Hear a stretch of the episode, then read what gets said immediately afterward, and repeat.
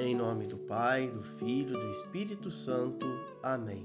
Sábado da quarta semana da Quaresma. Ninguém jamais falou como este homem. Hoje, a liturgia da Santa Igreja nos convida a refletir o Evangelho de São João, capítulo 7, versículos de 40 a 53. Ouçamos com atenção. Naquele tempo, ao ouvirem as palavras de Jesus, algumas pessoas da multidão diziam: Este é verdadeiramente o profeta. Outros diziam: Ele é o Messias. Mas alguns objetavam: Porventura o Messias virá da Galiléia? Não diz a Escritura que o Messias será da descendência de Davi e virá de Belém, povoado de onde era Davi? Assim, houve divisão no meio do povo por causa de Jesus. Alguns queriam prendê-lo, mas ninguém pôs a mão nele. Então, os guardas do templo voltaram para os sumos sacerdotes e os fariseus, e estes lhes perguntaram: Por que não o trouxestes? Os guardas responderam: Ninguém jamais falou como este homem. Então os fariseus disseram-lhes: Também vós vos deixastes enganar? Por acaso algum dos chefes ou dos fariseus acreditou nele? Mas essa gente não conhece a lei é maldita.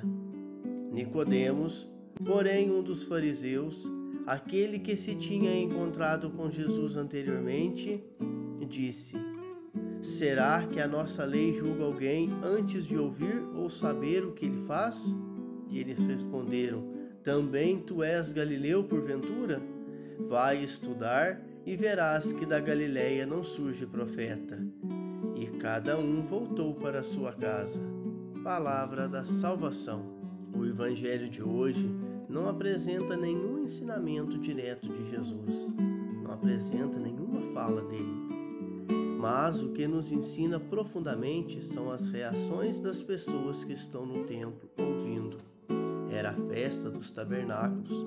Uma multidão estava no templo de Jerusalém. Primeiro, vamos olhar para esta multidão. Uns diziam: Este é verdadeiramente o profeta. Outros diziam: Ele é o Messias.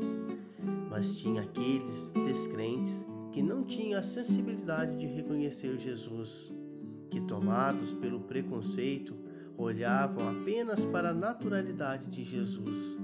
Jesus era da Galiléia.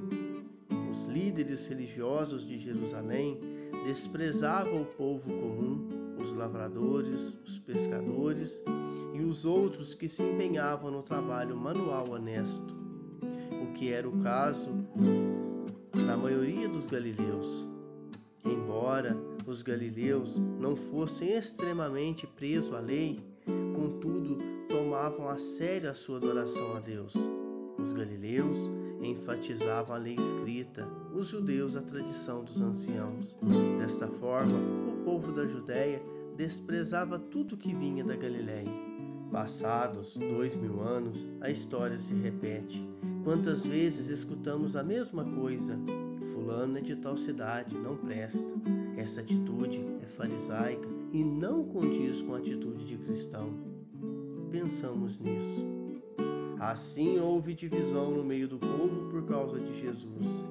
Verdadeiramente, Jesus Cristo é sinal de contradição, que o velho Simeão havia anunciado a Maria quando Jesus foi apresentado no templo. Jesus não deixava indiferente os que lhe escutavam, e em relação às suas obras provocava muitas vezes o assombro, admiração e também crítica, murmuração e ódio.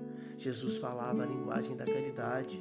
Suas obras e palavras manifestavam o profundo amor que sentia por todos os homens, especialmente pelos mais necessitados, fato que incomodavam os fariseus. Hoje, cristãos que somos, temos de ser sinal de contradição, porque não podemos falar e atuar como os demais.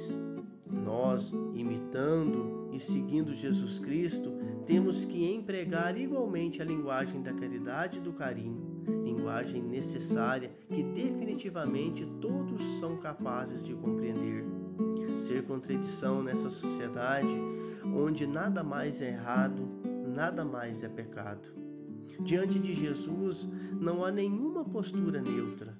Ou existe ou não existe, ou é ou não é. Lembre-se, ninguém pode servir a dois senhores. Devemos optar. Deus não se impõe, se oferece. E fica para nós a decisão: optar ou não a favor dele. E nós, qual será a nossa opção? Outro personagem que merece destaque é Nicodemos, uma autoridade entre os judeus, chamado de príncipe dos judeus, o mestre da lei, que de coração aberto aos ensinamentos de Jesus o procurou às escondidas em uma noite, e reconhecendo a divindade de Jesus, disse: Rabi, sabemos que és um mestre vindo de Deus. Ninguém pode fazer esses milagres que fazes se Deus não estiver com ele. Como podemos ver no capítulo 3 do Evangelho de São João, eles tiveram um diálogo esclarecedor para Nicodemos, que embora conhecedor da lei, tinha muitas dúvidas a respeito do reino de Deus. E mostrando que realmente nasceu de novo, defendeu Jesus perante os sacerdotes e os fariseus. Será que a nossa lei julga alguém antes de ouvir e saber o que ele faz? mostrando ser justo. Não teve medo de falar de Jesus perante os seus.